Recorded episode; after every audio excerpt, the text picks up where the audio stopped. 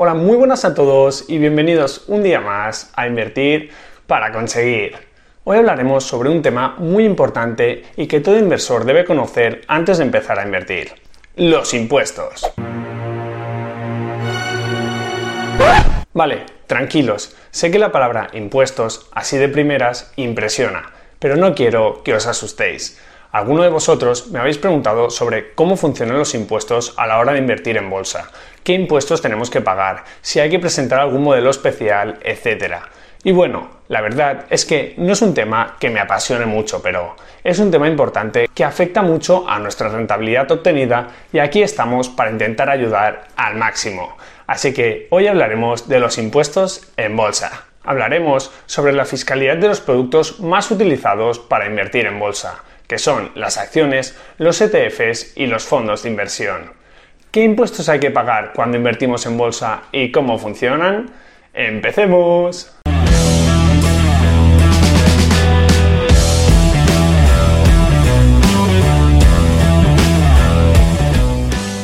Primero de todo, quiero dejar claro que yo no soy un asesor fiscal y que hago este vídeo para intentar ayudar y para que la gente tenga conocimientos básicos sobre impuestos pero si tenéis consultas muy específicas que no sois capaces de resolver por vosotros mismos, mi consejo es que os asesoréis bien, para evitar sustos en el futuro. Y dicho esto, empecemos a entrar en materia.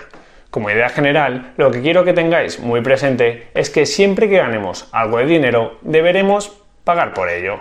Una cantidad de esas ganancias irán a parar a Hacienda. Así que pensemos en qué situaciones ganamos dinero invirtiendo en bolsa. ¿Lo tenéis claro?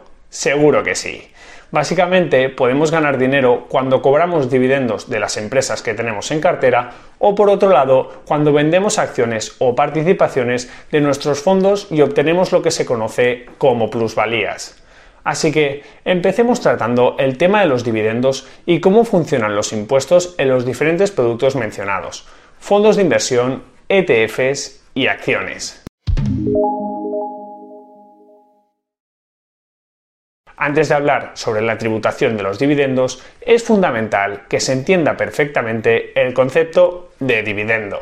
Así que, por si alguien no lo tiene muy claro, comentar que el dividendo es aquel dinero que decide repartir una empresa para remunerar a sus accionistas. Es decir, que las empresas ganan dinero, bueno, o al menos lo intentan. Y luego, con ese dinero pueden hacer muchas cosas. Por ejemplo, pueden seguir invirtiendo en la compañía creando nuevas líneas de negocios, proyectos, etc. O también pueden repartir una parte de ese dinero a sus accionistas, a aquellas personas que poseen acciones de la empresa. Y obviamente, pues si la empresa decide repartir dividendos, cuantas más acciones tengas, pues más dividendos cobrarás, porque se reparte el dinero por acción. Y bueno, ese es el concepto de dividendo. ¿Y qué hemos dicho nada más empezar el vídeo? Pues hemos dicho que tenemos que pagar nuestra parte a Hacienda siempre que ganemos dinero. Así que si cobramos dividendos, deberemos pagar un porcentaje de esas ganancias como impuestos. Vale, ¿y qué debemos pagar como impuestos de los dividendos cobrados? ¿Cómo funciona exactamente? Pues en España se paga lo que se conoce como IRPF o impuesto sobre la renta de las personas físicas, que imagino que ya conoceréis bien y los dividendos pues tributan como rendimientos del capital mobiliario dentro de las rentas del ahorro y por supuesto se tienen que tener muy en cuenta a la hora de hacer la declaración de la renta. Y esto que veis en pantalla es lo que hay que pagar actualmente por el cobro de dividendos. Para los primeros 6.000 euros de dividendos cobrados, el 19%. Para los siguientes y hasta 50.000 euros, el 21%. Y a partir de los 50.000 euros de dividendos cobrados al año, estos últimos tributarían al 23%. Entonces, lo que ocurre aquí es lo siguiente, y es que Hacienda no se va a esperar a que tú hagas la declaración de la renta para que le pagues, claro como con tu salario, lo que hace Hacienda es quedarse de forma automática con el porcentaje de tus beneficios que le pertoca en el momento en que cobras ese dinero. Y ese porcentaje, en el caso de los dividendos, es del 19%. Es decir, que si por ejemplo cobras 100 euros de dividendos, tú verás en tu cuenta de broker que efectivamente el pago de dividendos ha sido de 100 euros. Pero luego también verás que el importe neto, es decir, lo que te ha llegado a la cuenta han sido realmente 81 euros, porque Hacienda te ha retenido el 19%. Es decir, se ha cobrado 19 euros de tus 100. Y bueno, en este caso, si luego se diera la situación que has cobrado más de 6.000 euros en dividendos al año, pues luego deberías pagar un poco más Hacienda cuando toque realizar la declaración. Porque ellos te han retenido un 19 y tú pues, como hemos visto en la tabla, tienes que pagar un 21% para los dividendos cobrados a partir de 6.000 euros y hasta 50.000 euros. Pero bueno, no me quiero enrollar más con el IRPF. Pero esto que hemos explicado es lo que sucede cuando compras empresas de la bolsa española y resides en España. Cuando compras empresas extranjeras, el tema se complica un poquito más, puesto que se produce una doble retención y dependiendo del mercado donde se invierte y el broker, funciona de una manera u otra. Así que, si os interesa saber más sobre cómo tributan los dividendos, dadle un buen me gusta al vídeo y escribidme en los comentarios para que haga un vídeo sobre este tema. Los vídeos sobre impuestos sé que son un poco aburridos, que si el RPF, declaración de renta, doble retención y eso. Pero es justamente por eso que os pido vuestro apoyo y saber si realmente interesan o no este tipo de vídeos. Vale, entonces, recapitulando, hemos visto que cuando tenemos acciones y se cobran dividendos, pagamos impuestos por ello, entre un 19% y un 23% actualmente.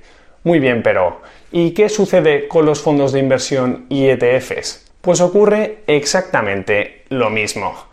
Los fondos de inversión y ETFs pueden ser de acumulación y no repartir dividendos o por lo contrario pueden ser de distribución o reparto y sí repartir dividendos. Pues bien, cuando los fondos o ETFs reparten dividendos, el funcionamiento es el mismo que con las acciones mismos porcentajes a pagar y misma retención. Así que pasemos a ver lo que nos queda pendiente. ¿Qué impuestos hay que pagar en bolsa por la compra y venta de acciones o participaciones de los fondos? ¿Cómo funciona el impuesto por las plusvalías obtenidas? Permanece atento porque te lo explico a continuación.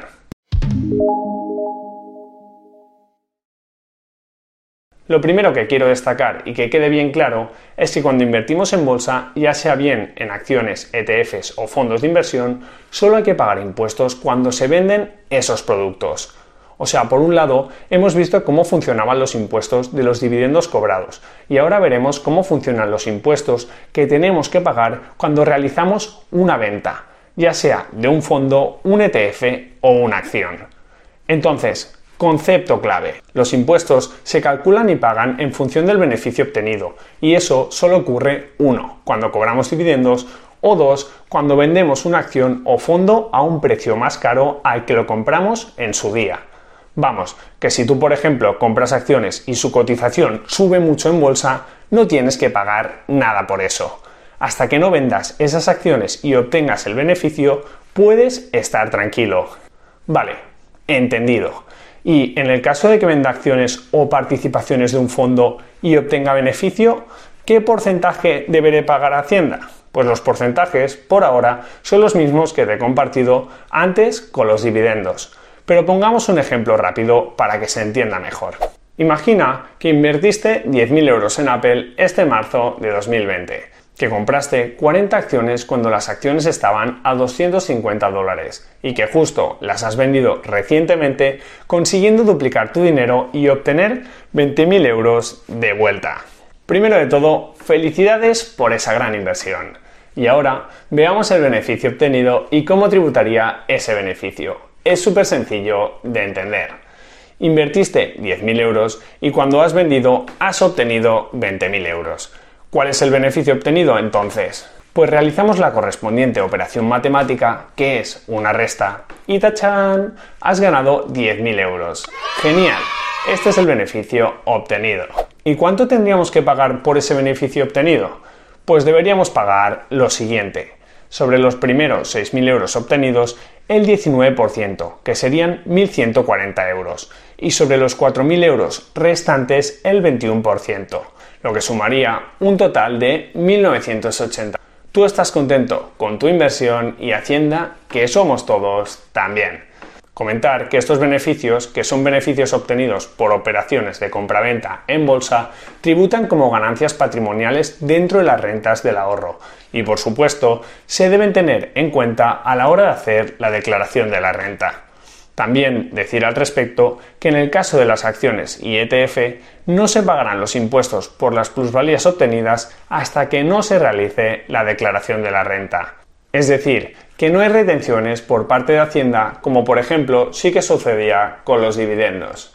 Mientras que, por otro lado, cuando se venden las participaciones de un fondo de inversión con beneficios, los impuestos sí que se pagan justo en el momento, puesto que Hacienda aplica un 19% de retención de forma automática. Y luego, si es necesario y nos corresponde pagar más, pues ya se ajustaría la diferencia en la declaración de la renta. Perfecto. Con esto espero que te haya quedado muy claro los impuestos que debes pagar a la hora de invertir en bolsa y cómo funcionan. Pero bien, eso no es todo. Ahora te voy a explicar un último factor que tienes que tener en cuenta y que es muy importante que conozcas sobre el funcionamiento de los impuestos a la hora de invertir en bolsa. Así que, si no lo has hecho todavía y has aguantado viendo el vídeo hasta ahora, dale un me gusta para ayudarme con el canal y también para coger fuerzas. Vale, entonces, para acabar el vídeo de hoy es importante que comentemos un último concepto relacionado con los impuestos, que es la compensación de pérdidas y ganancias patrimoniales. ¿Qué ocurre si tenemos algunas operaciones con las que hemos ganado dinero, pero por lo contrario tenemos otras con las que hemos perdido? Vamos a verlo. El concepto de compensación de pérdidas y ganancias patrimoniales nos permite que solo paguemos impuestos por los beneficios reales que hemos obtenido por nuestras inversiones. Es decir, que si por ejemplo en una operación ganamos dinero, pero por lo contrario tenemos alguna otra con la que hemos perdido, ese dinero que hemos perdido lo podremos restar a lo que hemos ganado y así pagar tan solo por las ganancias que hemos obtenido realmente. Vamos, que tenemos que coger todo lo que hemos ganado con nuestras operaciones y restarle todo lo que hemos perdido para saber cuánto hemos ganado realmente y a partir de ahí pagar los impuestos correspondientes. Imagina que has invertido en bolsa y has ganado 5.000 euros realizando algunas operaciones, pero que por otro lado has perdido 2.000 euros en otras. Cuando hagas la declaración de la renta, podrás compensar las ganancias y las pérdidas y por lo tanto te quedaría un beneficio procedente de tus inversiones de 3.000 euros. Y será sobre esos 3.000 euros sobre los cuales deberás pagar los impuestos. Y en este caso los impuestos a pagar serían 570 euros, que son el 19% de los 3.000 euros. Fácil, ¿verdad? Vale, Carlos, ¿y qué ocurre si en vez de ganar dinero con mis operaciones pierdo dinero? Pues lo que ocurre es que si cerramos el año con pérdidas, Hacienda nos permitirá compensar esas pérdidas durante los cuatro años siguientes al año en que se han producido. Y es por eso que aunque no se gane dinero con las operaciones en bolsa, es recomendable que introduzcamos las operaciones en la declaración de la renta, para así poder compensar esas pérdidas en el futuro. Y bueno, podríamos entrar en más detalle sobre este tema. Por ejemplo, también es interesante saber que si después de compensar las pérdidas y ganancias patrimoniales tenemos un resultado negativo, es decir, hemos perdido dinero con nuestras inversiones, podremos compensar hasta un 25% de los rendimientos del capital mobiliario. Vamos, que si has perdido dinero con tus operaciones de compraventa de acciones, fondos o ETFs, podrás restar esas pérdidas al dinero que hayas ganado, por ejemplo, con dividendos o depósitos con el límite del 25%. Y bueno, todo esto que hemos visto hasta aquí son los conceptos más importantes y fundamentales que debes entender sobre los impuestos a la hora de invertir en bolsa. Y ahora te pido por favor que no te vayas todavía porque para acabar vamos a hacer un resumen muy rápido de todo lo que hemos visto hasta ahora, para que así retengas mucho mejor toda esta información tan importante. Estoy seguro de que te va a ayudar. Vamos a ello. Entonces, con lo que quiero que te quedes de este vídeo sobre todo es con lo siguiente. Primero, Mientras no vendas tus acciones, fondos de inversión o ETFs, no pagarás impuestos por ellos. Da igual que tu cartera suba muchísimo su valor. Si no vendes, no has ganado nada y por lo tanto no pagas impuestos por ello. Eso sí, Segundo punto, si tienes acciones, fondos o ETFs que reparten dividendo, sí deberás pagar por los beneficios obtenidos por esos dividendos. Hacienda te retendrá en España el 19% y luego, si tienes que pagar más, hasta un 23%, deberás ajustar la diferencia en la declaración de renta. Y por último, el punto número 3 es que tienes que tener en cuenta que las operaciones que realices se pueden compensar. En la declaración de la renta deberás indicar las operaciones de compra y venta que te han producido beneficios y podrás restarle aquellas operaciones que te han originado pérdidas. Si el resultado final es positivo, pagas impuestos y si es negativo, puedes compensar hasta un 25% con rendimientos del capital mobiliario, con los dividendos por ejemplo, y si no, pues tendrás cuatro años para compensar esas pérdidas patrimoniales que has tenido con futuras ganancias.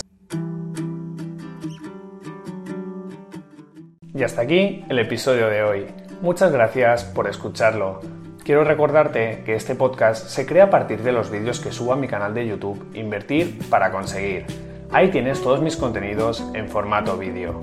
Si te ha gustado el episodio, te animo a que te suscribas a este podcast, a que me dejes una valoración positiva y por supuesto a que lo compartas con todas aquellas personas que pienses que les pueda ayudar. Muchísimas gracias por estar ahí un día más y nos vemos en el próximo episodio. Un saludo.